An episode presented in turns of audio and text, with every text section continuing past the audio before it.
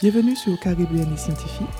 Je m'appelle Maïli, je suis une scientifique originaire de la Caraïbe dont l'objectif est de t'aider à évoluer vers la carrière qui te fait vibrer. Chaque mois, tu pourras découvrir des parcours inspirants de scientifiques caribéens, mais aussi de précieux conseils et outils pour ta carrière. Je te souhaite une bonne écoute. Bienvenue dans l'épisode 9 du podcast, et oui déjà épisode 9. Aujourd'hui j'ai le plaisir d'accueillir Serane Caforné. Elle va nous parler de son expérience euh, de VIE à l'étranger, mais aussi de plein d'autres choses. Bonjour Serane, comment tu vas? Bonjour Maïli, bah, ça va et toi? Ben, Super, je suis trop contente de t'avoir euh, dans ce nouvel épisode du podcast. Je pense qu'on va beaucoup, beaucoup discuter de ton parcours. Est-ce que tu peux déjà nous, ben, nous dire un petit peu les étapes de ce que tu as fait euh, mhm. professionnellement? Alors, ben, professionnellement et euh, du coup, ben, on va dire un peu scolairement en termes d'études euh, supérieures, euh, j'ai commencé par un bac S, hein, je pense comme beaucoup, que j'ai obtenu il y a longtemps, en 2012. Je fais comme si tu vieille. Mais oui, donc en 2012, et je me suis orientée vers une prépa PCPST que j'ai réalisée du coup en Guadeloupe, hein, donc prépa de proximité, je mets des guillemets, c'est comme ça qu'ils l'appelaient. Hein. Ah ouais? Enfin, c'est une prépa qui a autant de qualité qu'une prépa euh, en France hein, oui, bien sûr. ailleurs, mais avec le côté, euh, ben voilà, on a la famille quand même. Ah oui, ok. Un soutien euh, non négligeable mhm. durant ce, moment difficile, quoi, mm. ou challengeant, on va dire ça comme ça. Et donc, donc j'ai fait deux ans de prépa donc en Guadeloupe, à Bainbridge. Et après ces deux ans, je suis partie dans une école d'ingénieurs donc sur dossier voilà, euh, puisque je n'ai pas eu mes concours, hein, mhm. ça, arrive beaucoup en BCPSD. Oui, j'ai eu la même euh, expérience. voilà, bienvenue au club. Merci. et, euh, et, du coup, ben, j'ai donc intégré une école d'ingé, donc en, troisième année, hein, parce que c'était une école post-bac, qui s'appelait donc, qui s'appelle toujours Lessier Paris qui est une école euh, donc euh, qui fait plutôt de l'électronique, de l'informatique, euh, électrotechnique, je cite, mais avec deux nouvelles filières qu'ils ont intégrées. ça, ça, ça, ça, date aussi un peu, mais du coup, c'était les filières les plus récentes, donc l'environnement et la filière biotechnologie et santé connectée, e-santé. Voilà. Ah ouais, c'est intéressant. C'était le terme. Mm. Donc j'ai fait trois ans là-bas, donc je, avec cet objectif hein, de rester donc dans cette branche donc donc biologie, biotech. Euh, et euh, diplôme en poche, je me suis dit que je ne pouvais pas m'arrêter là et que ça ne me plaisait pas forcément de faire comme mes camarades. Bon, ils l'ont pas tous fait, mais comme beaucoup, comme ce qu'on nous disait de faire, à savoir euh, faire du consulting dans des grosses boîtes, voilà. Euh, et donc, j'ai décidé de, après mon stage donc, que j'ai fait dans, une, dans, une, dans un, institut INSERM, dans un établissement INSERM à Bordeaux, je suis partie du coup faire un Master 2 euh, en biotechnologie donc, euh, ah oui, donc tu as recommencé. Oui, donc j'ai recommencé. Donc, c'est comme si j'avais fait un double diplôme. Ouais, c'est ça. Euh, mais sur deux ans. Ok. Voilà. Enfin, sur deux ans. Enfin, la, troisième année, en gros. On propose généralement un double diplôme en dernière année d'école d'ingé. Ben, en fait, euh, voilà, on va dire que je l'ai fait en différé. Donc, du coup, voilà, j'ai intégré cette formation qui était quand même super intéressante, très courte, très mhm. condensée. Et euh, bah, par la suite, donc, euh, durant cette formation, j'ai eu l'occasion de faire aussi un stage aussi dans un institut, euh, dans, une, dans un, comment dire, dans un groupe INSERM, euh, mais du coup cette fois-ci à Paris. Et, en fait là, donc j'avais une mission vraiment orientée biotechnologie qui me plaisait vachement. L'équipe était super intéressante, très dynamique. Je kiffais vraiment ce que je faisais. Et ben, à la suite de ces six mois de stage, quand on me propose de faire un doctorat, euh, j'avoue que j'avais pas forcément pensé à ça tout de suite. Euh, je me disais, ben, je, vais, je vais aller travailler, hein, parce qu'il mhm. serait temps. Et en fait, non. Euh, l'opportunité s'est présentée. J'ai donc passé des concours de, de l'école doctorale que je n'ai pas eu. Hein, ah, voilà. Oui, c'est le plot, le plot twist, c'est que je ne les ai pas eus. J'ai passé l'oral, mais ça n'a pas suffi. Et, euh, et, en fait, moi, j'ai tout de suite switché sur un autre projet avec une, une camarade, en fait, qui avait le même parcours que moi, euh, donc école d'ingé, puis master 2, mais elle orientée euh, en toutes les microbiologies, alors que moi, j'étais plus donc biotech, santé humaine, enfin voilà.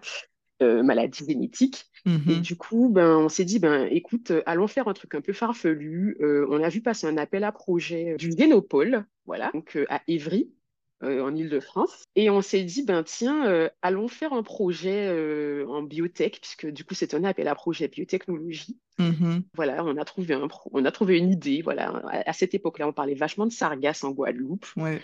Et, euh, et donc, je me suis dit, ben tiens, euh, il faut absolument qu'on essaie d'apporter notre petite pierre à l'édifice. Donc, on a monté un projet. euh, je pense qu'il est Ma foi, on a été accepté dans cet appel à projet, mais je pense que je pense qu'il méritait quelques, hum, Correction, quelques petites corrections, quelques petites améliorations, comme tout projet. bien hein. sûr. Mais en tout cas, ça nous a motivés euh, pendant toutes ces vacances-là. C'était les vacances 2018, si je ne dis pas de bêtises, voilà. Et, euh, et en fait, ouais, donc on s'est motivé comme ça pendant plusieurs mois. Donc on a, on était donc intégrés euh, complètement là dans ce dans ce, ce- ce dispositif. hein. Donc on prenait des petits, on avait des petites formations euh, sur l'entrepreneuriat, euh, sur euh, ben voilà euh, le, le business, les business, les différents types de business models, les différents types de, de sources de financement, voilà. Et c'était super intéressant.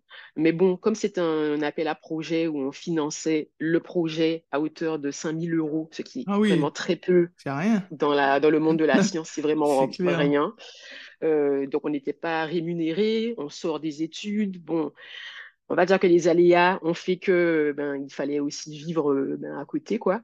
Et, euh, et en fait, le projet, on va dire un peu perdu de son souffle.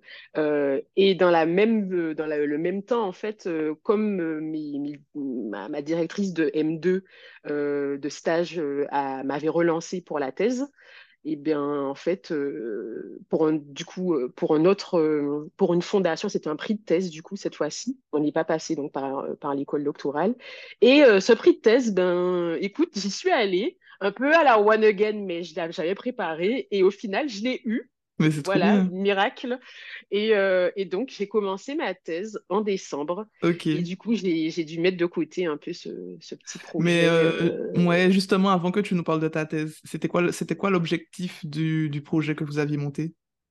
Alors, l'objectif, c'était de trouver une manière de dépolluer les sargasses, parce qu'on s'était rendu compte que c'était euh, du coup euh, ben, une algue euh, qui, euh, Ouais, entre guillemets, absorbe un peu Mhm. toxique, pas à, pas à l'état naturel, bien sûr, mais dans sa décomposition, voilà.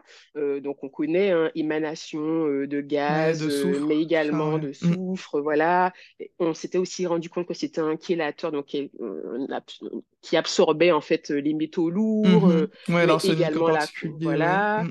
tout ce qui était cadmium Mhm. également, et aussi ben, la chlordécone.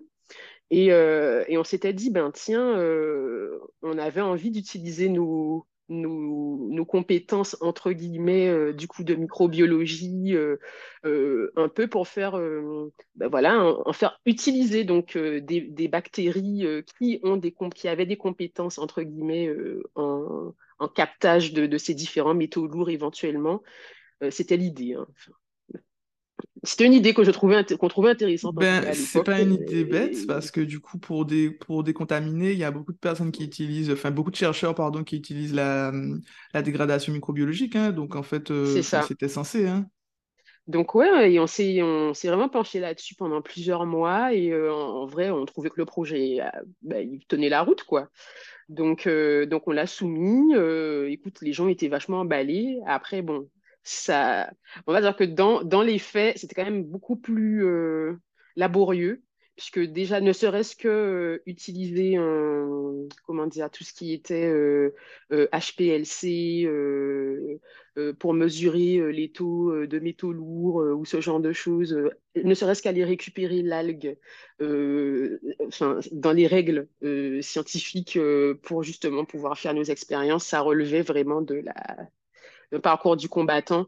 Donc euh, déjà au début, le parcours était quand même un peu, un peu semé d'embûches. Mais après, ça ne nous a pas forcément stoppé, mais c'est, on va dire que c'est vraiment les aléas euh, de la vie qui ont fait que Bon, on a, on a changé en cours de route, quoi, mais ben non, mais c'est sûr. Et puis en plus, avec 5000 euros, euh... ouais, voilà, les analyses, ça coûte cher. Hein, donc, donc, donc, du coup, voilà, on a chacune poursuivi ben, nos, chemins.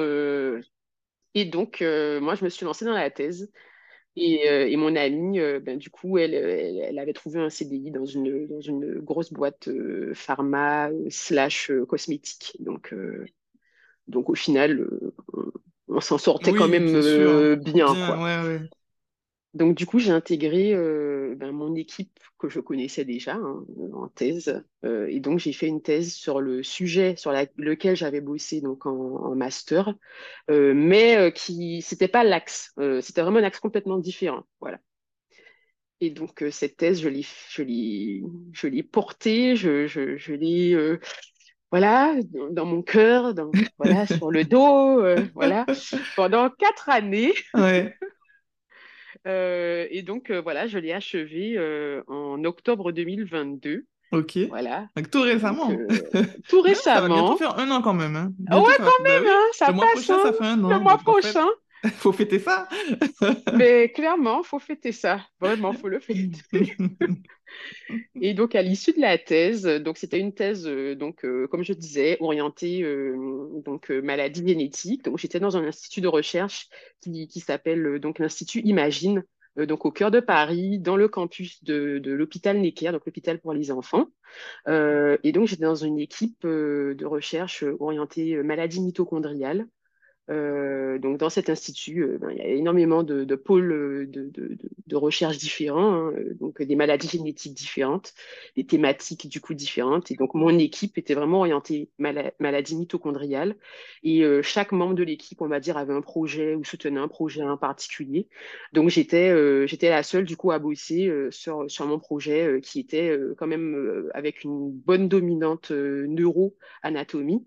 Euh, donc maladie neurodégénérative, euh, mais mitochondriale.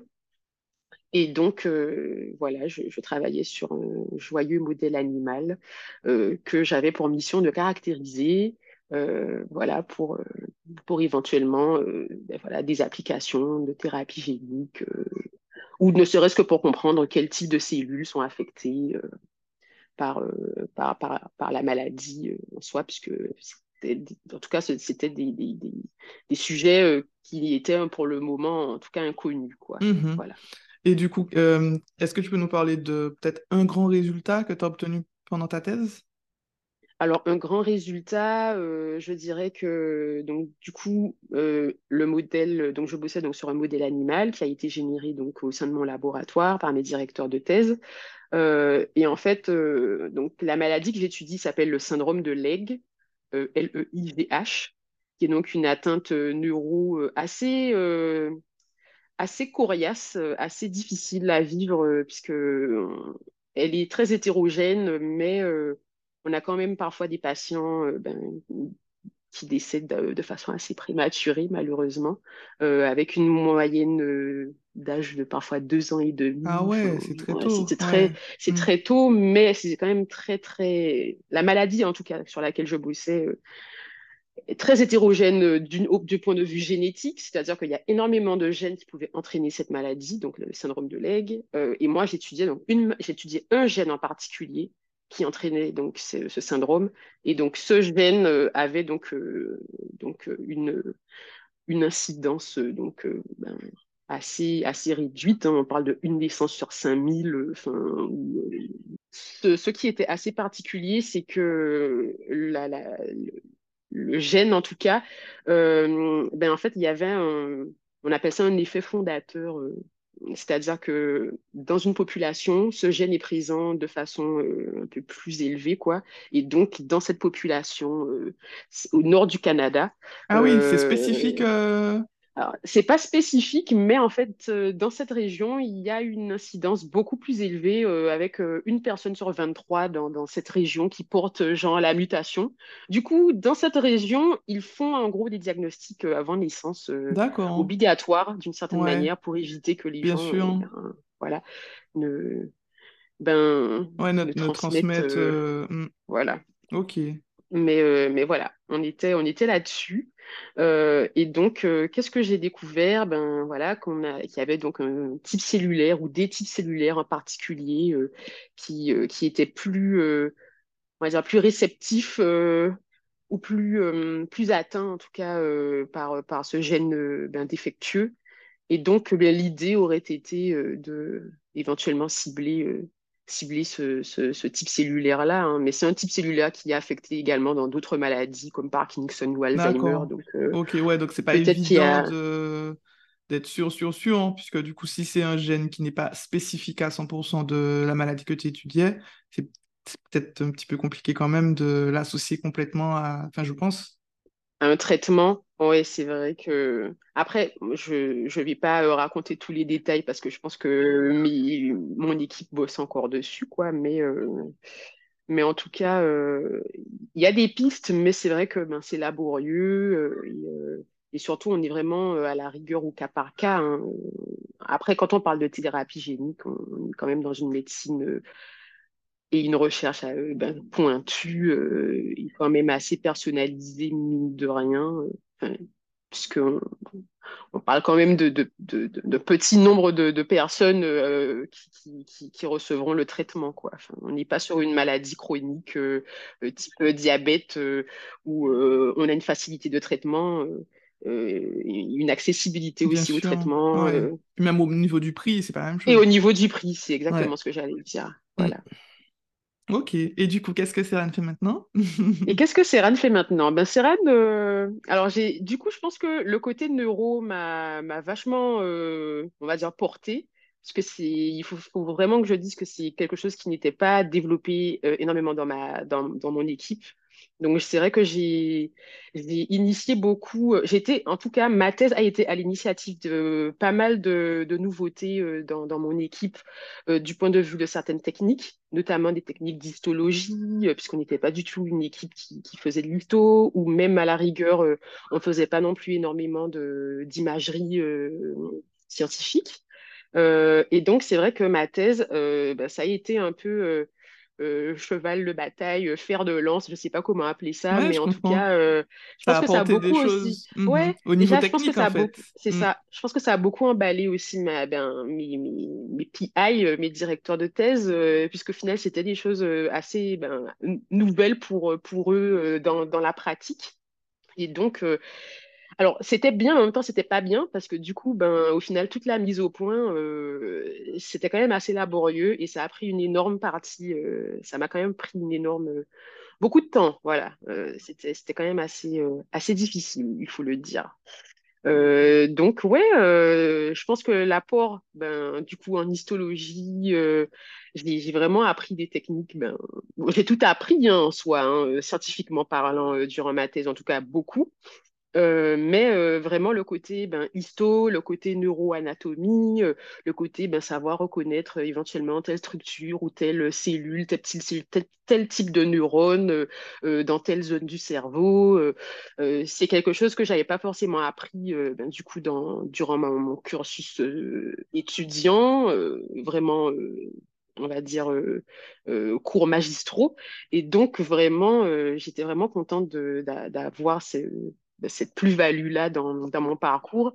Et je pense que c'est ce qui m'a un peu... Euh, c'est ce qui a permis que j'ai trouvé au final le, VIE, euh, donc le, boulot euh, dans, lequel, lequel je suis actuellement. puisqu'il y a une bonne grosse dominante neuro et une bonne grosse dominante histologie. donc, ouais, ça m'a, on va dire que ça, ça m'a aiguillé, ça, ça m'a porté. Ah, mais c'est super. Ouais, et du coup, alors, pour ceux qui ne savent pas, est-ce que tu peux nous dire ce qu'est un VIE Alors, qu'est-ce qu'un VIE Donc, le VIE, c'est le volontariat international en entreprise, euh, qui est également à, associé au VIA, qui est le volontariat international en administration, donc euh, c'est le pendant administratif, hein, voilà. Euh, et en fait, ce sont deux, deux dispositifs français mais euh, on va dire euh, qui sont disponibles pour tous les ressortissants européens. donc de l'Union européenne, s'entend, qui, ont, qui ont moins de 29 ans, faut vraiment le préciser. Donc, euh, c'est 28 ans jusqu'au 29e anniversaire, c'est ça la mhm. limite, quoi. la veille du 29e, pardon, pour être précise. et, et, donc, c'est un dispositif qui permet aux jeunes euh, diplômés en tout genre, hein, puisque c'est vraiment des, des, parcours euh, très divers, très Oui, c'est pas que pour les personnes qui ont une thèse. Non, ça n'a rien, ça, mm. ça, ne concerne vraiment pas que les, que les thésards. C'est, euh, je pense que à partir de 18, hein, je crois que c'est de 18 à, 28, hein, euh, littéralement. Donc, on peut sortir euh, d'une licence, euh, d'un DUT, enfin voilà, qu'importe le diplôme du moment, et puis, enfin, et la filière également. on peut, je pense qu'on peut trouver son bonheur. Et l'objectif, en tout cas pour les jeunes, c'est vraiment d'avoir cette expérience à l'étranger, euh, à l'international. Le, but pour la France, je pense, c'est de faire rayonner et d'envoyer un peu ces petits cerveaux. Euh, ben voilà, c'est du soft power, voilà. Euh, et stratégiquement parlant. Hein. et bah, du coup, pour les jeunes, comme je disais, bah, c'est de pouvoir avoir une expérience à l'étranger. Et euh, pour les entreprises qui sont, du coup, je précise, des entreprises pour la plupart françaises, qui sont délocalisées donc à l'international, ben c'est de pouvoir euh, avoir une main d'œuvre euh, quand même assez assez peu cher, tu veux dire, dire? Peu cher pour du point de vue salariat en fait, puisque on est rémunéré par par par, ben, par l'État français quoi. Donc au final, l'entreprise, je pense, a peu à faire pour ben, pour, pour, pour le VIE, en tout cas, il n'y a, pas besoin de mettre la main, entre guillemets, dans le portefeuille voilà. Ok, ben, ça marche. Donc, du coup, est-ce que tu peux nous dire comment tu as fait pour trouver ton VIE, justement? Et où tu es, parce qu'on ne sait toujours pas. oui, surprise, surprise. Alors, je me trouve euh, en Belgique. Mm-hmm. Euh, donc, il faut savoir que les VIE, il y a pléthore de pays, hein, euh, autant de, ben, entre guillemets, autant d'opportunités et d'entreprises délocalisées à l'étranger que, ben, que, que, possible, j'imagine. Il faut juste trouver, ben, on va dire, ben, chaussure à son pied. Hein, donc, donc, en gros, pour faire court, il y a donc, ce fameux organisme qui est Business France, a bien, entendu un site internet. donc, c'est monvia-vie.businessfrance.fr ou quelque chose comme ça mon-via-vie.businessfrance.fr euh, ou mon volontariat international ou Web, voilà. Euh, donc ce sont les trois, euh, ce sont les trois sites internet, je crois, sur lesquels on peut trouver en fait les offres. Donc en fait, les entreprises qui sont intéressées elle balance du coup euh, une offre euh, ben, sur, le, sur cette plateforme, on va dire, qui, ben, elle porte bien son nom, c'est une plateforme qui répertorie, qui répertorie du coup ben, toutes les offres, euh, qu'importe le pays, et qu'importe aussi la, les compétences attendues et, l'offre, hein, tout, simplement. Donc, donc, il y a ça. Ou alors, on peut passer par la grosse machine LinkedIn. et c'est ce que j'ai fait. Moi, je suis passée par LinkedIn. Mais c'est ce que j'allais te demander. Euh, comment tu as eu l'idée de chercher un VIE, en fait? Alors, le, le VIE, il faut savoir que euh, donc, quand j'étais en école d'ingé, euh, je voulais déjà faire un VIE. Voilà. Au sortir de l'école d'ingé, j'avais deux options. C'était soit je poursuis en master 2 si, euh, ben, si on m'accepte, soit je tente euh, l'aventure internationale parce que on en avait entendu parler. C'est quelque chose dont on nous parlait quand on était du coup en école d'ingé. Et j'ai une amie notamment qui est passée par ce, par ce programme en école d'ingé et qui donc avait effectué son VIE du coup en 2016, 2017, 2017-2018, voilà. Euh, et euh, qui, euh, je pense, c'était c'était une bonne expérience hein, et, je pense que c'est je pense que c'est ce qui a motivé ben, sa carrière et qui a fait que maintenant elle est toujours à l'international en fait hein, voilà donc prenant cet exemple et en, ayant eu d'autres exemples par la suite mais je me suis dit que pourquoi pas, c'est quelque chose que j'avais en tête depuis longtemps. Euh, c'est vrai que la thèse, euh, ben, voilà, ça, a quand même bien bloqué quatre années de ma vie. Et j'avais peur de pas forcément pouvoir avoir le temps de postuler. Avoir le temps de mhm. postuler. On va dire que la, la, la, grosse chance que j'ai, c'est que je suis née en fin d'année, milieu fin d'année. Et en fait, j'ai obtenu le, le poste VIE RICRAC. Parce qu'une fois en fait qu'on est dans le dispositif, on peut, euh, voilà, par exemple, ben, je, voilà, je raconte ma, je raconte déjà ma vie. Bon, j'ai 29 ans maintenant, donc techniquement, si j'avais voulu postuler, ben, hein. là, ces derniers mois, ça aurait été trop tard. Mm-hmm. Mais étant déjà intégré dans le dispositif, euh, je peux, euh, voilà, j'y reste jusqu'à la fin techniquement de mon contrat, qui est donc de deux ans.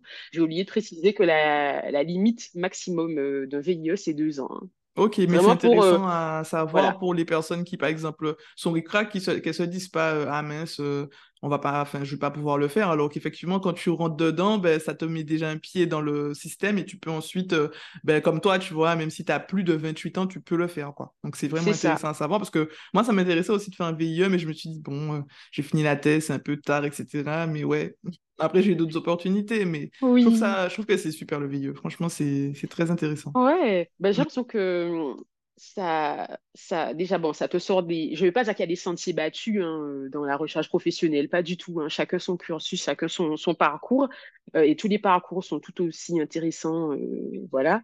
Mais euh, je pense que ça, ça donne ce petit coup de, comment dire, ben, déjà de ne pas avoir peur, ça ça t'ouvre aussi euh, ben, des portes, hein, comme je disais, à l'international. Euh, ça fait que ben, tu as, ce petit, peut-être ce petit plus euh, de, ben, d'avoir, d'avoir été dans un autre pays. Alors, ça peut être aussi proche que de la France que la Belgique. Hein, oui, c'est sûr. Mais, ça reste intéressant. Mm. Mais on peut, voilà, on peut trouver, on va dire, un VIE dans, dans des contrées très lointaines, j'exagère.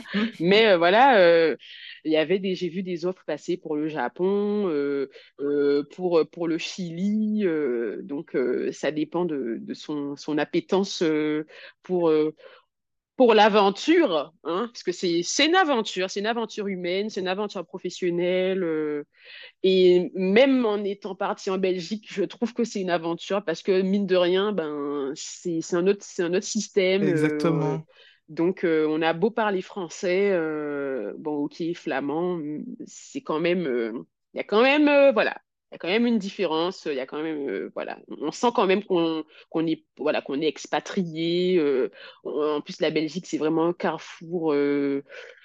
j'ai envie de dire de. oui, mais c'est un peu au milieu, donc en fait, tu as, beaucoup de pays autour de la Belgique avec des langues C'est un melting pot. Ouais, c'est ça. Mm. Ne serait-ce que parce que c'est également la, la, capitale européenne. Euh, mm-hmm. on se retrouve avec aussi euh, pléthore de, de, de, bah, de, personnes qui viennent de pays euh, très très différents, que ce soit Europe ou hors Europe.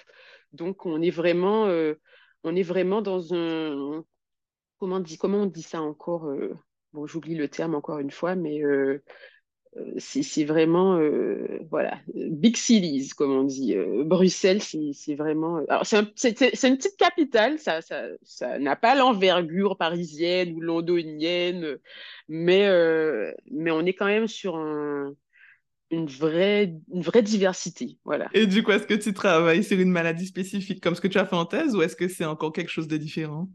Alors, c'est différent. Du coup, je suis dans l'industrie pharma, hein, qui n'a quand même rien à voir avec le milieu académique. Euh, il faut, l'avouer.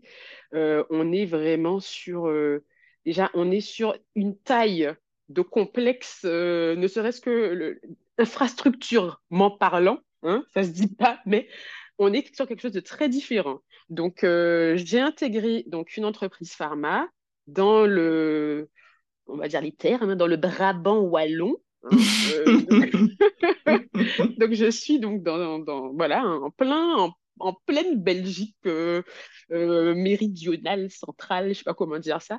et, donc voilà, je prends mon petit train tous les matins pour aller dans ce big campus. je, me, je me plaisais à dire à une pote tout à l'heure ben, qu'il y a des vélos pour, pour se déplacer de, de point en point dans, sur le site. Ah c'est vraiment pour t'expliquer. On, est vraiment dans une. Quand je suis arrivée, j'ai vraiment j'avais la bouche ouverte entre guillemets, en mode c'est vraiment la démesure. C'est pas ce que j'ai connu et je pensais déjà que mon institut de recherche était déjà très moderne et quand même assez grand. Tu vois, on était quand même sur un, truc avec plusieurs étages, euh, un vrai bâtiment où on peut se déplacer, tout ça. Euh, pas juste un petit, euh, un petit labo comme ça isolé. Et, là, j'arrive sur un énorme truc. vraiment où il me faut 15 minutes pour rejoindre mon lieu de travail après avoir badgé. Tu vois, c'est, comme je t'ai dit, j'étais vraiment en mode ah ouais, c'est la démesure. Euh, donc mon équipe euh, très très sympathique, euh, petite équipe restreinte, mais on bosse donc dans un grand département de recherche et développement. donc la boîte elle a ciblé donc ben, ses, recherches sur les maladies neuro inflammatoires et euh, les maladies euh, inflammatoires de façon générale, hein, donc tout ce qui est euh, inflammation intestinale, maladie des jambes sans sommeil, par exemple, épilepsie, maladie de Parkinson, voilà. Ce sont du coup les, les, maladies cibles. et donc, je bosse donc en R&D, mais la R&D, c'est tellement vaste euh, donc, euh, en fait, je participe ben, au processus de recherche et développement. Hein. C'est un peu un petit grain de sable, mais en vrai, euh, ça fait fonctionner la machine, j'ai envie de dire. ce qui aussi n'a rien à voir avec la thèse, hein, puisqu'il y a, ce côté différence de perspective, tu vois. Quand on est en thèse, on est vraiment purement investi dans, son projet de recherche. Euh, on est un peu en solo, en tout cas pour ma part, même si on a les directeurs de thèse et, et puis les, collègues qui, viennent donner des coups de main. Mais là, euh, en gros, c'est vraiment un rouage dans une grande machinerie, tu vois. et on est quand même indispensable, hein, voilà. et donc, je fais donc de l'histologie. Ouais, donc les techniques que tu avais appris pendant ta thèse, tu les réappliques euh, ici. je, alors, je les réapplique, mais en fait, je les réapplique. Euh, je les réapplique et je les réapplique pas, en fait. Euh, puisque, comme je dis, c'est quelque chose de tellement démesuré qu'en fait, euh, on n'est pas, on pas solo sur son truc, en fait. On se rend compte qu'on a besoin, voilà, c'est vraiment un rouage. franchement, l'industrie pharma, c'est vraiment un rouage. C'est vraiment des rouages qui ont besoin de les uns des autres pour, pour que la, la, machine fonctionne, que ce soit bien huilé, entre guillemets. et donc, euh, on a besoin d'une autre équipe qui, qui, bosse pour, qui bosse pour nous, qui fait aussi euh, des choses pour nous. On a besoin d'autres entreprises, euh, des CRO qui vont faire des, des, des, ben, qui vont faire des actions entre guillemets, qui vont nous faciliter la tâche à nous, et nous on va faciliter, on va faciliter la tâche à d'autres secteurs en fait. Ouais, c'est vraiment une chaîne quoi. Mmh. C'est ça, c'est vraiment une chaîne. Et donc, et donc ça, ça, ça, ça permet de relativiser aussi également. Hein. Euh, et, euh, et, euh, et c'est aussi une autre façon de fonctionner qui est beaucoup en projet. Donc, je suis arrivée assez récemment dans la boîte. Hein, donc en juin. et, et, en fait, bon, on te plonge quand même assez rapidement dans le bain. c'est bien dans le fond. Euh, et donc voilà, euh, j'ai mon petit projet sur lequel, ben, bon, pour le moment, je travaille avec, euh, avec, une autre collègue, hein, puisque ben, j'ai encore pas mal de choses à, à apprendre. quand je disais que oui, j'ai fait, typiquement, je dis, j'ai fait, j'ai fait de, de, comment dire, de la, de l'imagerie, voilà, scientifique. mais en fait, le petit microscope que moi j'ai utilisé pendant toute ma thèse, quand tu arrives en boîte euh, en industrie pharma, tu te rends compte qu'en fait, c'est une clopinette, en fait, le, le, petit microscope. Pourtant, que pourtant tu, tu jugeais performant, mais tu te rends compte que là, c'est une, autre une autre échelle. c'est ça, c'est une autre échelle. Le, monde du pharmaceutique, c'est vraiment une autre échelle. ça n'a rien à voir avec euh, l'académique. Hein. Euh, on est sur de la productivité. Euh, alors, je ne dis pas que ce n'est pas le, cas hein, dans l'académie, hein, mais on se rend compte que le, temps est quand même, euh, la, dimension temps, elle est clairement différente. même si on n'est pas là, en tout cas pour le moment, je ne ressens pas une pression de, par rapport au temps, mais on voit quand même que Ben voilà, on a des deadlines, il euh, faut produire. Euh, euh, comme je disais, on est un rouage, donc c'est-à-dire que derrière, ben, il y a quand même d'autres équipes qui ont besoin de nos expertises, donc on ne peut pas se permettre non plus de, voilà, de, perdre trop de temps. Voilà. Mais en tout cas, c'est une autre façon de d'appréhender la recherche. Bien sûr. ça t'ouvre à autre chose, donc c'est intéressant. Tout à fait, tout à fait. Ah, mais c'est super. Hein. Mais justement, alors par rapport à toutes ces techniques que tu, as, que tu apprends, euh, est-ce qu'un jour tu te vois euh, revenir travailler dans la Caraïbe? Toi qui, euh, toi qui es en Belgique, Moi qui suis en Belgique. en train d'apprendre plein de choses et de faire plein de nouvelles choses. C'est ça. Euh, c'est un peu mon rêve en vrai euh, de rentrer en Guadeloupe. Euh, donc on en a déjà, on en a discuté, hein, toi et mhm. moi. C'est vrai que j'ai ce, j'ai cette envie là de rentrer. Alors peut-être pas forcément en Guadeloupe, hein, je dis Guadeloupe, mhm. mais en tout cas. Oui, c'est pour ça que j'ai dit la Caraïbe, hein, parce que c'est pas forcément évident de rentrer directement. Après, je te le souhaite. Je le souhaite à toute personne qui est originaire d'un mhm. département de pouvoir revenir dans son département, mais c'est pas forcément facile, quoi. Donc j'avoue que c'est un peu ce qui me ce qui me casse la tête un peu en ce moment. Je t'avoue que je suis quelqu'un qui me remet euh, quand même beaucoup, peut-être un peu trop en question. Et euh, ben en fait, euh, je, me bute, entre guillemets, à me dire, mais comment je fais? Comment je, ben, j'exploite ben, voilà, cette thèse? Comment j'exploite? Alors, du coup, la thèse, je l'exploite par le VIE, mais du coup, le VIE, comment, je, comment j'exploiterai ce VIE Du coup, c'est deux ans, hein, normalement. Comment j'exploiterai ce VIE ben, pour me frayer un chemin, euh, on va dire au moins le plus proche euh, de, de, de, mon île. quoi. C'est l'objectif. Ça peut être euh, les Antilles anglaises, ça peut être les Antilles hispanophones, ça peut être la Floride, ça peut être Mais hum, tu, me, tu me fais penser à quelque chose. Est-ce qu'ils proposent des VIE dans les, dans les Antilles anglophones ou autres? Quand tu as fait tes recherches, tu n'as pas, pas trouvé de... je t'avoue que non, t'as rien Je t'avoue, j'ai pas trouvé. Euh, je pense que le plus proche que j'avais vu, c'était euh, ben voilà, Amérique latine. Ok. ouais, Chili, comme tu nous as dit. Euh, voilà, États-Unis. Après, je pense que ça dépend vraiment des, des, périodes. Puisque, tu sais, ça va très vite. Hein, bah, comme toute offre d'emploi, hein, c'est le truc, il est posté. tu as, je sais pas combien de personnes qui, qui, le voient en même temps que toi voilà, faut, faut se vendre. Euh, c'est un peu, c'est un peu la, la, la, la, guerre ou la jungle, je ne sais pas. Euh, donc, euh, ouais, faut, faut, faut se frayer en tout cas son petit chemin, quoi. Mais je t'avoue que à, l'époque, en tout cas où j'ai postulé, c'était quand même en mars. Hein, oui, c'était en mars. Mars 2022. En mars 2023. en mars 2023. Ah ben oui, puisque c'est en juin 2020. Oui, puisque t'as. Oh là là. En fait, on va dire que ça s'est enchaîné, mais ce fut quand même assez laborieux, tu vois. Ça a été assez laborieux pour que je refasse mon monde, que je me dise, oh mm. mon Dieu, euh, qu'est-ce que j'ai fait? Euh, Ça fait six mois que j'ai eu ma thèse, je n'ai toujours pas trouvé. tu vois, la fameuse question. Tu es là en train de te remettre en question. Est-ce que c'est ce qu'il fallait vraiment que je fasse? Enfin, bon, Bref, euh, la recherche d'emploi, mmh. c'est pas facile. C'est quelque chose d'assez mm. complexe. Oui. Et, et, en fait, le VIE, on va dire que peut-être qu'il était là pour moi, tu vois, parce que pour le coup, je l'ai trouvé vraiment à la fin de pas la fin de mon parcours de recherche, mais je m'étais quand même déjà quand même pas mal, euh, je vais pas dire usé, euh, c'est un peu ronflant.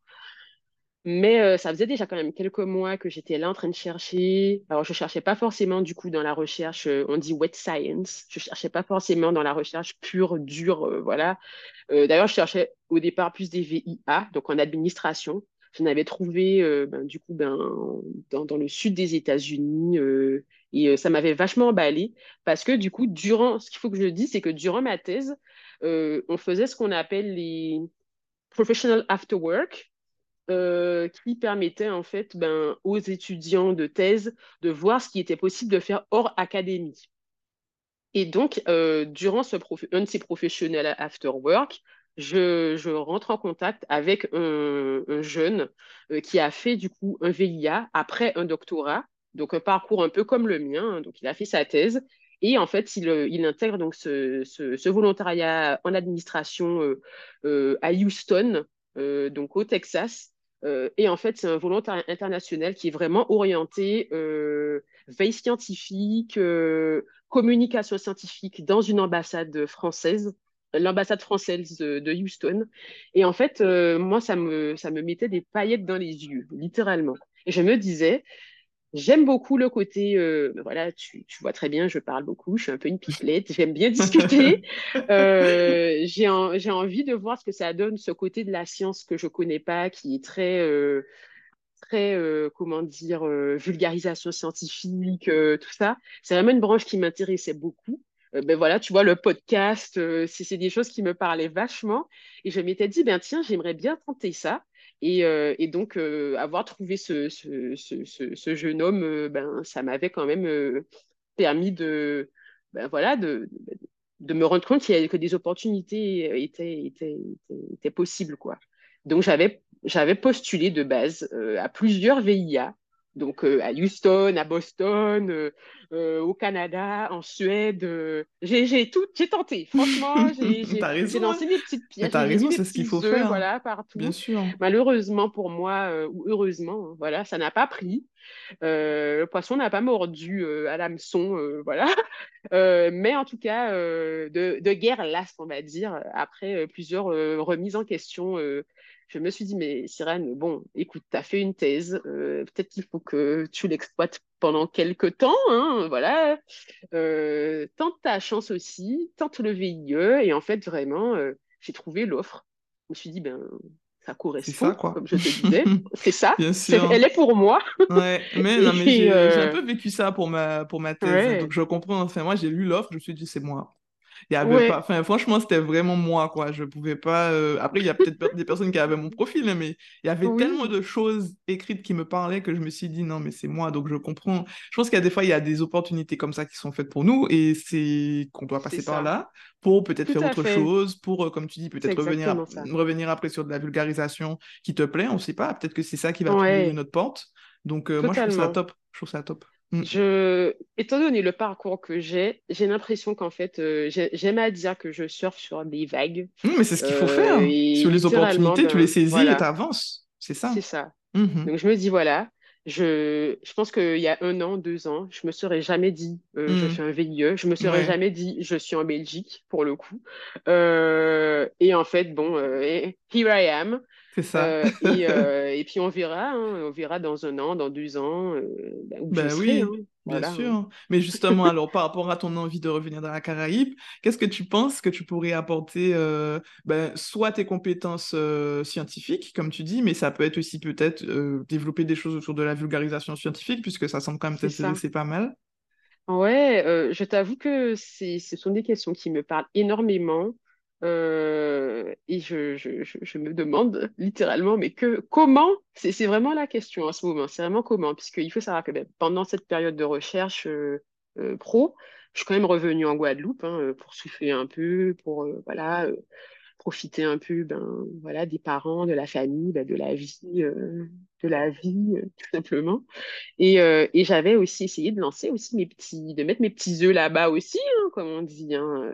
Bon, on se rend compte que, que c'est assez difficile, qu'il te faut un réseau. Je pense qu'à l'époque, ben, le réseau, je ne l'avais pas forcément développé. Et je pense que c'est ce qui, c'est ce qu'il faudrait que je fasse à l'avenir. ce serait éventuellement essayer de développer ce réseau ben, scientifique. Hein, euh, ou en, vrai, je me ferme pas non plus au fait de littéralement euh, me réorienter carrément euh, dans un autre.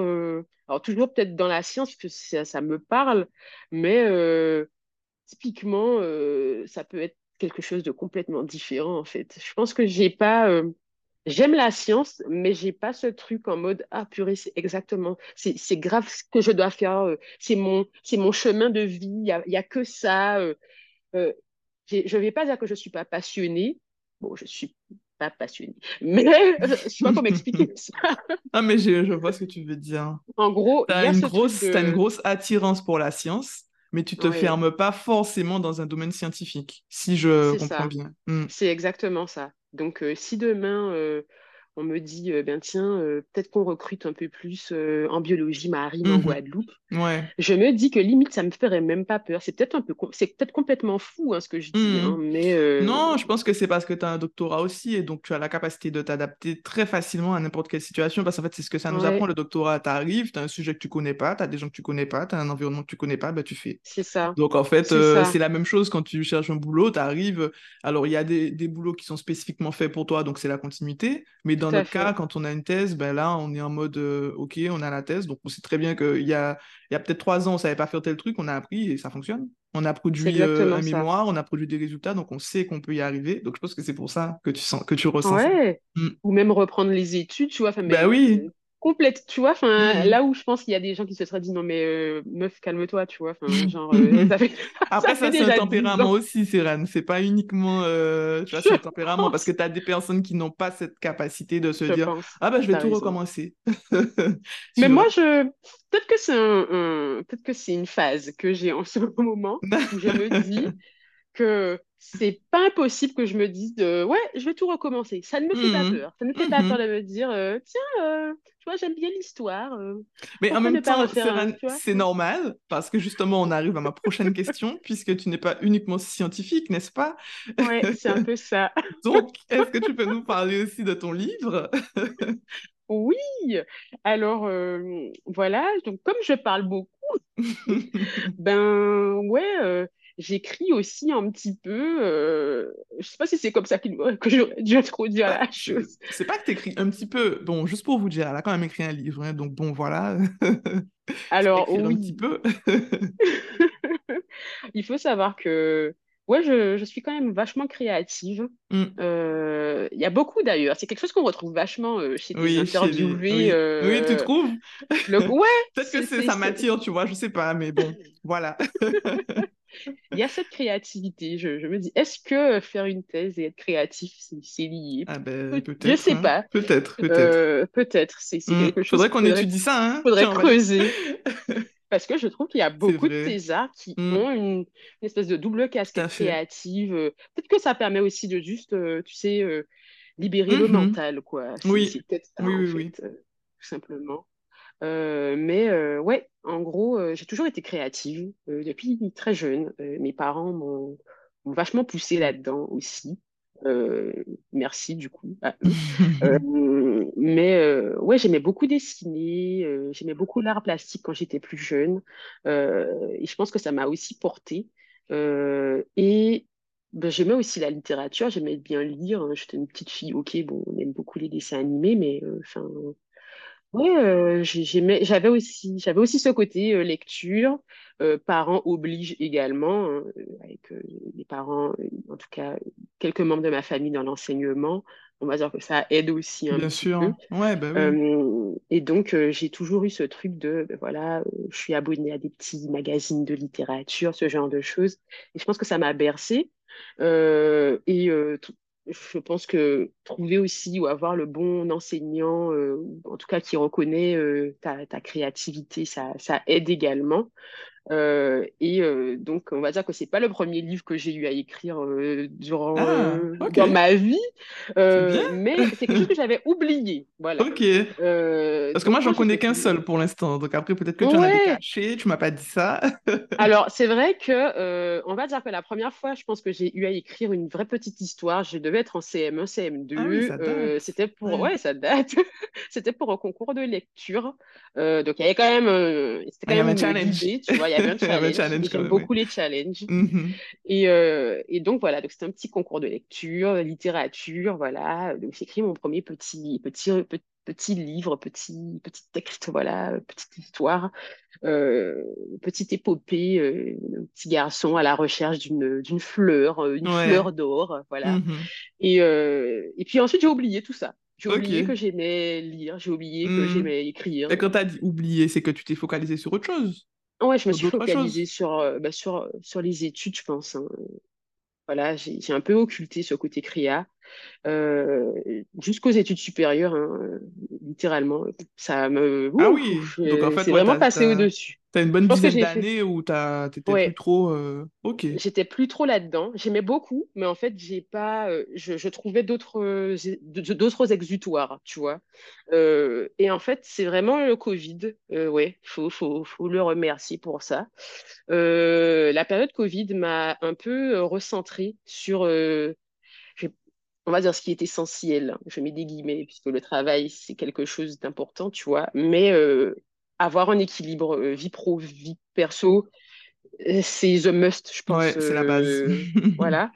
Et, et, en fait, le fait d'être ben, du coup un peu obligé de, de, rester à la maison, hein, de faire du télétravail ben, pendant, on va dire, les premiers mois du Covid, là, en mars, avril, mai, ben, ça m'a permis de relativiser déjà, de quitter la thèse et le poids là, écrasant. Ouais, de produire, produire, de il faut qu'on y arrive. Euh, ouais. Mm. Tout à fait. Euh, et puis de voilà de se mettre en mode euh, en mode ben voilà on voit ce que la vie nous donne hein, tout simplement. Et, et donc j'ai refait j'ai refait corps avec la créativité, avec ben l'écriture. Donc je tenais un petit journal au départ. Hein. Ça a commencé comme ça. Euh, cher journal, euh, jour numéro euh, temps, limite, c'est le journal du condamné. Tu sais, voilà, c'est là, tu ne peux pas sortir de chez toi. On était là en mode casserole aux fenêtres, les gens applaudissaient, tu vois. Enfin, je te recontextualise, littéralement. on vit un peu dans un climat de peur, mais en même temps, il y avait un côté, il faut, voilà, il faut trouver un équilibre, il faut, faut, pour pas péter les plombs, tu vois. Et, euh, et, voilà, je lisais, je dessinais, je me documentais vachement aussi sur, euh, sur l'histoire. Euh, et, puis voilà, c'est comme ça que c'est parti. Hein. Et puis Instagram faisant, Instagram aidant beaucoup, j'ai commencé à alimenter mon compte personnel en, en, projet littéraire. Hein. Donc du coup, de base, c'était des petits projets. Hein. C'était c'était des poèmes, voilà. Et puis ensuite, j'ai commencé à associer mes dessins à les poèmes, tout ça. Et puis, euh, dans le courant du mois de novembre 2020-2021, je me suis dit, ben tiens, euh, pourquoi ne pas écrire une histoire un peu plus longue? Parce que je réalise que Instagram, ben voilà, on a quitté, euh, voilà, on a quitté le mode confinement. Donc, il faut trouver, il faut trouver quelque chose d'autre, il faut trouver un autre public. Et, et, je me suis dit, je me suis lancé ce challenge-là. Voilà, et c'est d'écrire une histoire fantaisiste avec un peu de un peu de concret parce que j'aime j'aime bien être dans le concret j'aime bien voilà je disais que j'aime bien l'histoire euh, j'aime bien tout ce qui concerne voilà le peuplement j'aime bien parler de la Caraïbe j'aime bien euh, j'aime bien ce qui me rappelle en fait euh, chez moi tu vois. Et je pense que c'était un moyen aussi de me rapprocher de la Guadeloupe. J'aime bien dire ben, si on peut pas voyager par par l'avion c'est ça on voyage par l'imaginaire. Mm-hmm, tout à fait. et donc c'est ainsi que qu'est euh, Kalina et le secret du Noël Cacado, hein, en pleine période de, bah, du mois de décembre, en pleine période de, du temps de l'Avent. Euh, et donc, c'est un projet qui m'a porté pendant quelques mois.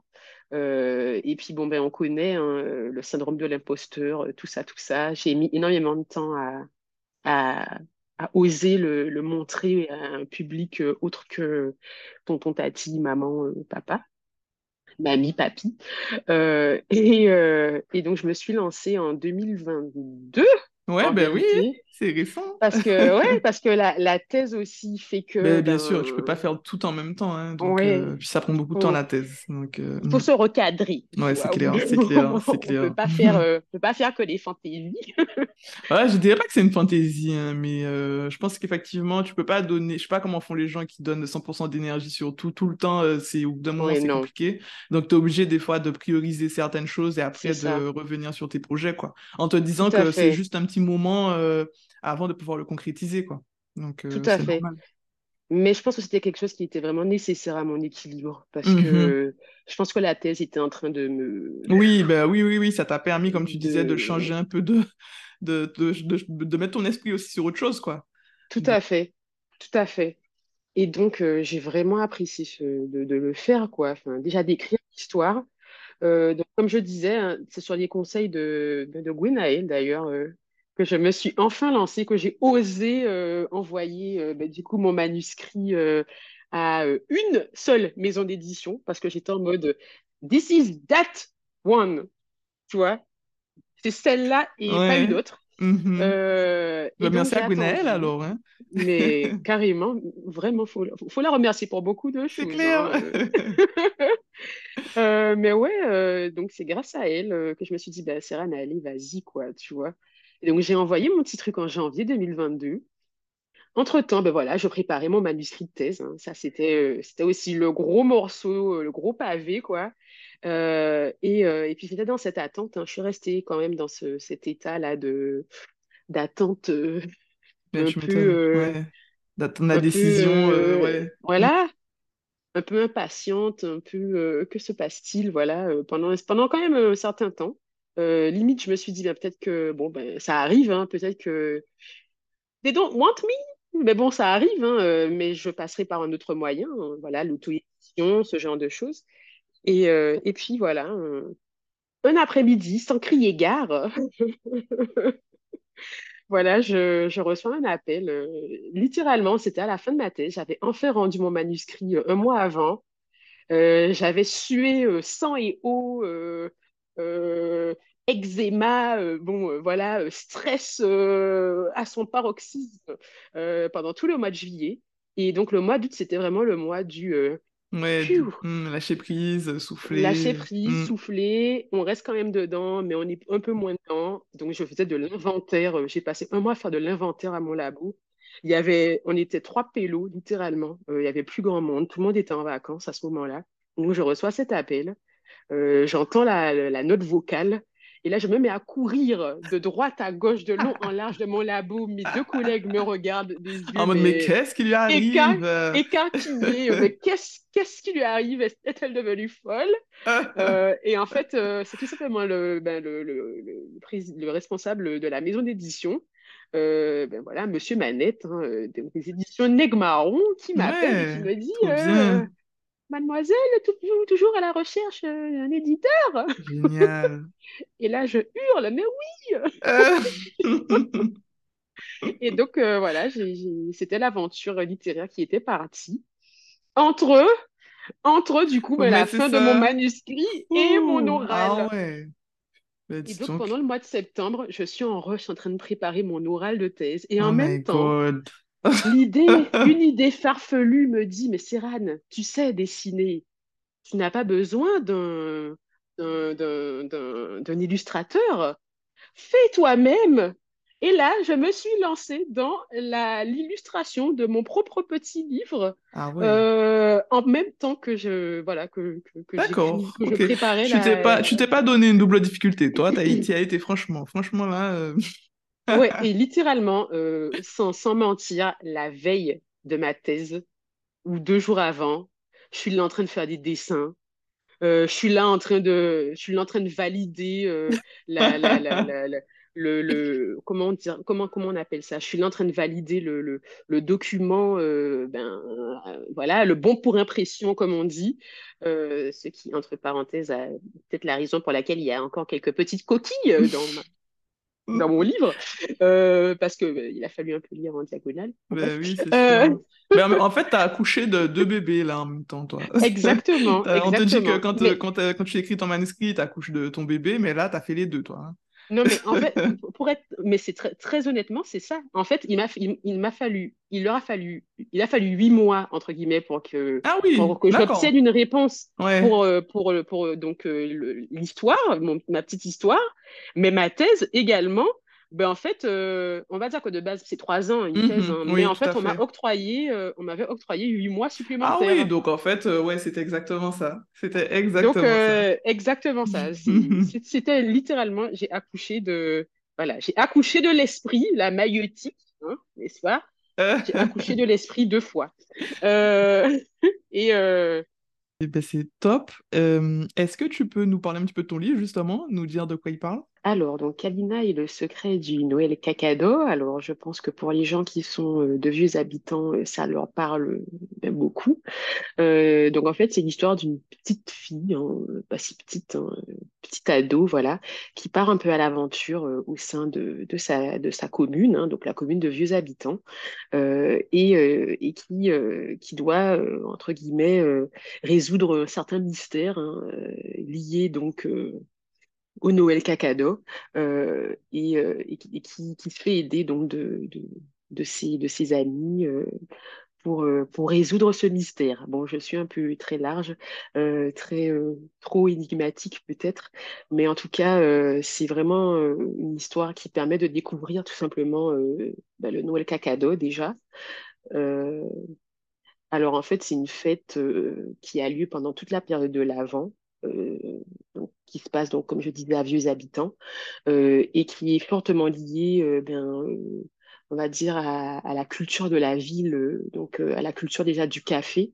Euh, donc, on va dire que c'est une fête assez, assez, assez ancienne, qui, date peut-être, je n'ai pas envie de dire de bêtises, mais qui date d'assez longtemps en tout cas, pour qu'on continue cette tradition de la culture du café donc, dans Vieux Habitants.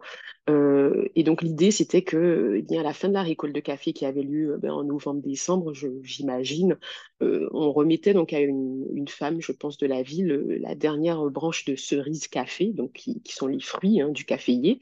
et donc elle était chargée, sa mission donc était, si elle l'acceptait, d'organiser donc une crèche itinérante dans, toutes les, sections donc de vieux habitants et donc de faire vivre en fait la ville au travers de chants, de danse, de traditions, de, manger, de repas, de, festivités, voilà.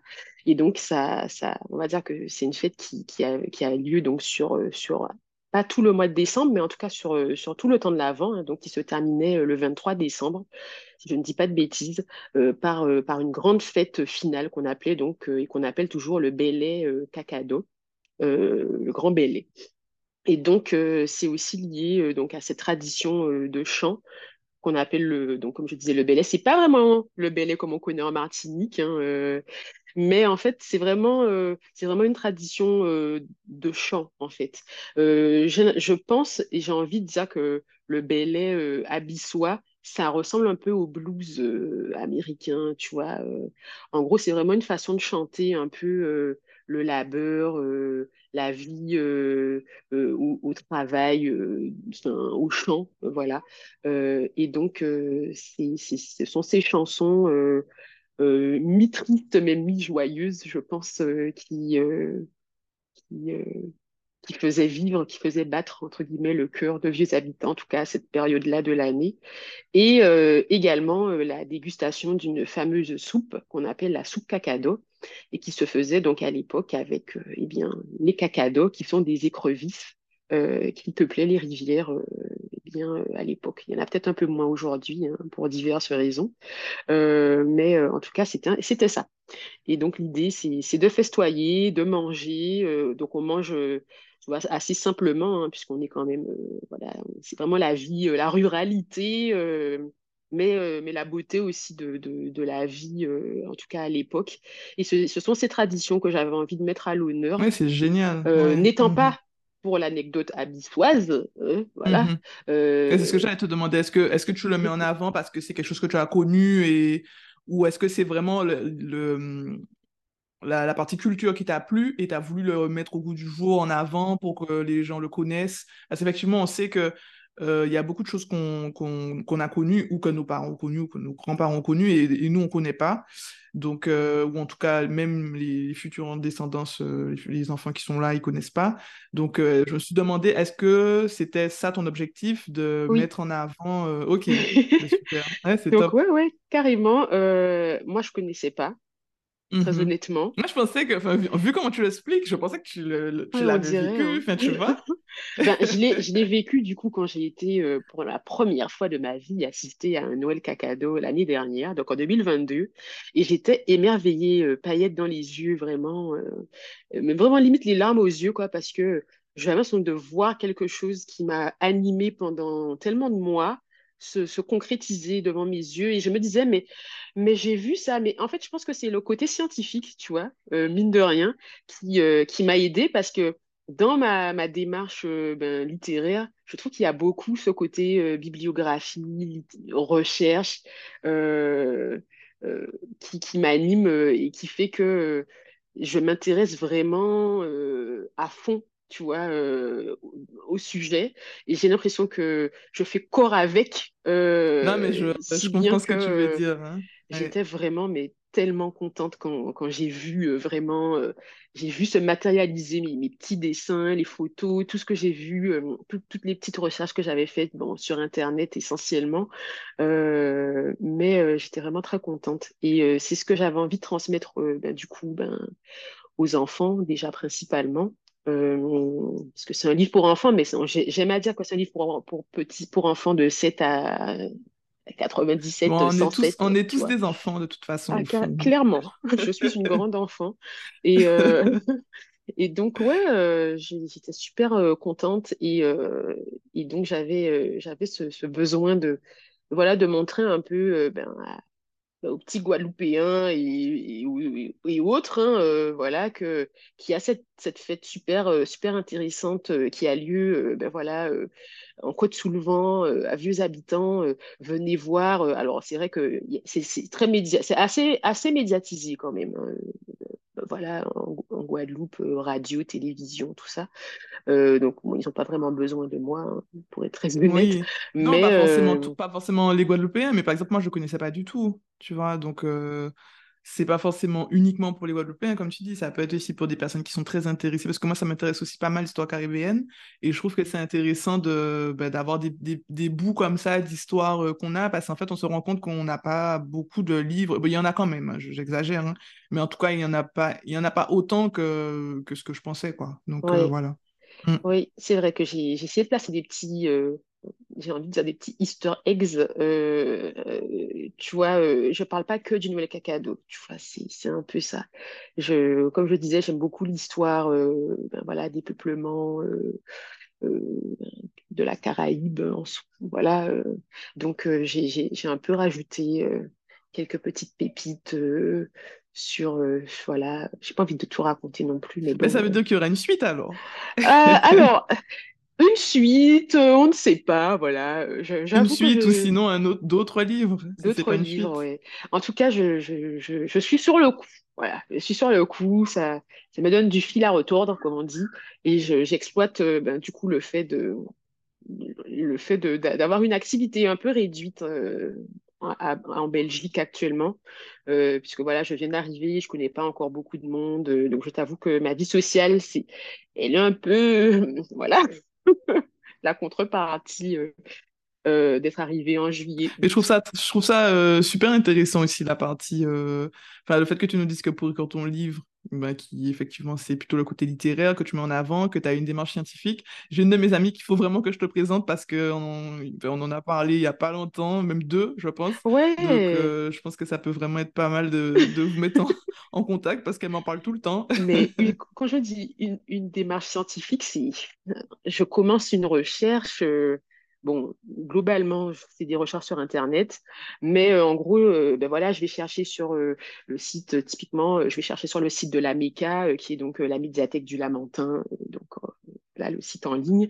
Euh, je récupère euh, euh, des extraits audio de conférences qu'ils ont eues il y a 10 ans sur un sujet. Et en fait, ça me porte, ça, m'invite à aller faire des études de, terrain. Donc, je fais un peu de géographie parce que j'ai besoin de connaître exactement la géo... J'exagère un peu la géologie, mais oui, il y en a un peu en vrai. Voilà, donc je vais faire un peu de géologie, je vais un peu faire des études de sol, je vais faire de l'histoire euh, pure et dure euh, des peuplements euh, caraïbes, par exemple, ou bien ça m'invite à aller faire de, l'histoire sur la colonisation, à aller faire des recherches sur, je sais pas moi, qui était le roi anglais en telle, en telle année, tu vois, enfin, c'est, ça, c'est des ramifications que je ne pensais même pas exploiter en fait. Et je trouve ça trop marrant.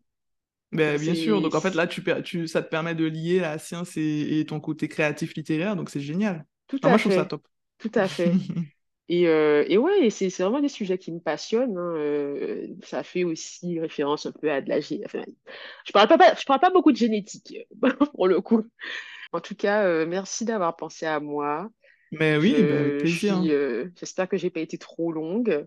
Non, non, non, mais j'ai avant, avant de terminer, j'ai une dernière question avant de, de, vraiment clôturer le podcast. Est-ce que tu peux quand même nous dire de quoi tu es le plus fier, du coup, depuis, bah, depuis toutes ces années où là, bah, tu nous as quand même raconté en détail tout ce que tu as fait. Mmh voilà. de quoi je suis fière c'est dur, hein, le parce plus que... fier, pas de quoi tu es fier, parce que je pense que tu es fier de beaucoup de choses. Le plus fier. Euh, je pense que ce dont je suis le, le plus fier, c'est ce côté très... Euh, on ne lâche pas, tu vois. On rencontre des obstacles, euh, mais, mais on y va quand même, tu vois. Je pense que, je pense que c'est ça. Le côté... J'ai envie de dire détermination, après, la détermination et la motivation, on connaît, hein, ça vient, ça part. Euh, je suis une procrastineuse, procrastinatrice. Je sais pas comment on dit ça. Euh, Mais pour euh, quelqu'un qui procrastine, ça va. T'as rédigé une thèse, un livre, bon. franchement, si tu savais. Mais j'avoue que ce côté ce, côté, euh, ne, pas, reculer devant, l'effort ou devant la difficulté, et puis se dire que, voilà, même si je viens d'une petite île euh, euh, qui est un point sur la carte, sur le globe, tu vois, de se dire que ben, dans, nos îles, dans nos, dans, dans nos communautés, dans la Caraïbe de façon générale, ben, on a du talent et on a des talents euh, mhm. quel qu'il dans soit, tous les domaines en dans plus, tous les hein, domaines, qui mm. méritent d'être exploités, qui méritent euh, ben, qu'on se donne, euh, je vais pas dire corps et âme, hein, mais en tout cas qu'on en tout cas qu'on se penche dessus euh, et puis qu'on ne néglige pas ça parce que j'ai c'est le petit moment sentimental mais c'est vrai que à la fin de ma thèse j'ai vraiment ce truc de mon père puisque ma famille est venue bien sûr à ma soutenance et et puis mon père fait un petit discours à la fin lorsque je reçois ben voilà mes petits cadeaux, les petits honneurs, voilà, tout ça. vraiment le petit pot, tu vois, c'est vraiment au moment du pot. Euh, et, il est très ému. Euh, et puis il dit un truc comme quoi, euh, tu as l'impression que la thèse, tu la fais pas que pour toi. Je sais pas comment oui, je vois ce que tu ça. veux dire. Il y a un côté, je ne sais pas comment dire ça, mais il y a ce côté très, tu sais d'où tu viens, tu vois. Enfin, tu sais par quoi entre guillemets. bon, c'est un peu comme j'ai dit, peut-être que j'extrapole, hein, mais tu sais que tu, tu sais que tu sais ce que ta famille, tu sais, tu sais ce que les gens que tu n'as pas connus, euh, tes ancêtres, entre guillemets, euh, ce par quoi ils sont passés, tu vois. Fin, et puis tu te dis, purée, fin, j'ai pas envie de dire, euh, c'est pas, je suis pas I am my ancestors' wildest dream, ce genre de truc, parce que dans le fond, j'en sais rien, tu vois. Fin, mais il y a ce côté. Ouais. Non, mais je pense que c'est le côté faire honneur, tu vois. C'est le côté, tu vois moi, c'est un, peu, un peu euh, ça que j'avais envie de, de, faire aussi, tu vois, le, le côté, enfin, à la fin de ma thèse, c'est ce que j'ai mhm. ressenti, le côté, tu fais honneur, euh, tu sais que tu as euh, apporté des choses, tu as créé des choses, tu vois. Et je pense que la fierté, elle vient de là, je, je pense. Elle est, en tout cas, elle, se trouve là aussi, c'est voir ben, tes parents ben, qui sont fiers et tu te dis que t'as pas, c'est peut-être pas que tes parents t'as rendu fier, tu vois. Enfin, déjà, toi, tu es fier de toi, mais en même temps, oui, parce qu'au bout d'un moment, il faut, faut, être fier de soi. Hein. Parce que oui, en, si thèse, c'est difficile. ouais, moi, j'ai pris du temps. Hein. Mm, parce qu'en fait, on se... moi, je pense que c'était vraiment à la fin. C'est quand on m'a dit, ouais, vous êtes docteur, que je me suis rendu compte. Hein. Moi parce qu'en fait, tout au long du truc, euh, j'avais l'impression que j'avais que des difficultés à relever. Euh, enfin, tu vois, euh, des obstacles, des trucs. Ouais, il faut y arriver, il faut publier, il faut rédiger. Jusqu'à la cette fin. pression Même de le mémoire, en fait, de thèse aussi, qui sont pas forcément toujours très tendres. Euh, je pense que c'est peut-être la recherche française, je sais pas, la recherche académique où on n'est pas là pour, on n'est pas là pour mettre à l'honneur ce que tu as, on n'est pas pour mettre à l'honneur tes accomplissements. On va vraiment mettre le point sur tes difficultés, euh, au secours. Euh. Et pourtant, mes directeurs de thèse n'étaient pas francophones. C'est ça le truc. Je pense qu'ils se sont imprégnés peut-être de, de, de bah, du monde de, de, la recherche en France ou je, ne mhm. sais pas, ah en vrai, ou peut-être de l'Europe. Hein. Oui, ou ils sont peut-être comme ça, parce que bon, tu as, des fois des, des, personnalités qui sont pas trop. Euh, mm, mm. tu vois. Oui, mais en tout cas, mm. euh, j'ai ressenti cette fierté vraiment à la fin, quoi. Et euh, là, tu te dis, he did it! Vraiment. Yes, c'est clair. et puis, ça n'a pas de prix. Oui. Non, c'est clair, c'est sûr. Non, mais c'est top. Ben, euh, merci beaucoup, Sérène, pour ce moment que j'ai passé avec toi. Merci à toi. Et aussi avec euh, tous les, toutes les personnes qui vont t'écouter. Est-ce que tu veux nous dire un dernier petit mot pour terminer pour le podcast? Ben, En tout cas, moi, je te souhaite, euh, ben, je te souhaite de poursuivre cette, cette entreprise. parce que je trouve que c'est vraiment c'est vraiment quelque chose de nécessaire, quoi. Euh, on s'en rend pas compte, mais, euh, mais ouais, avoir, euh, avoir un point de vue bah, différent, savoir que, savoir que ben, ça, ça, bouge aussi à ce niveau-là dans, dans, la Caraïbe, c'est important, quoi. Pour les, pour, les, pour les petites générations futures et même pour nous-mêmes, hein, de savoir que qu'on a une communauté, qu'on peut, mm. on peut réseauter. Exactement. Voilà. moi, je trouve que c'est ce qui manquait. et aussi de s'identifier à d'autres profils. Tout à fait. Parce qu'en fait, ça euh, moi, je, quand...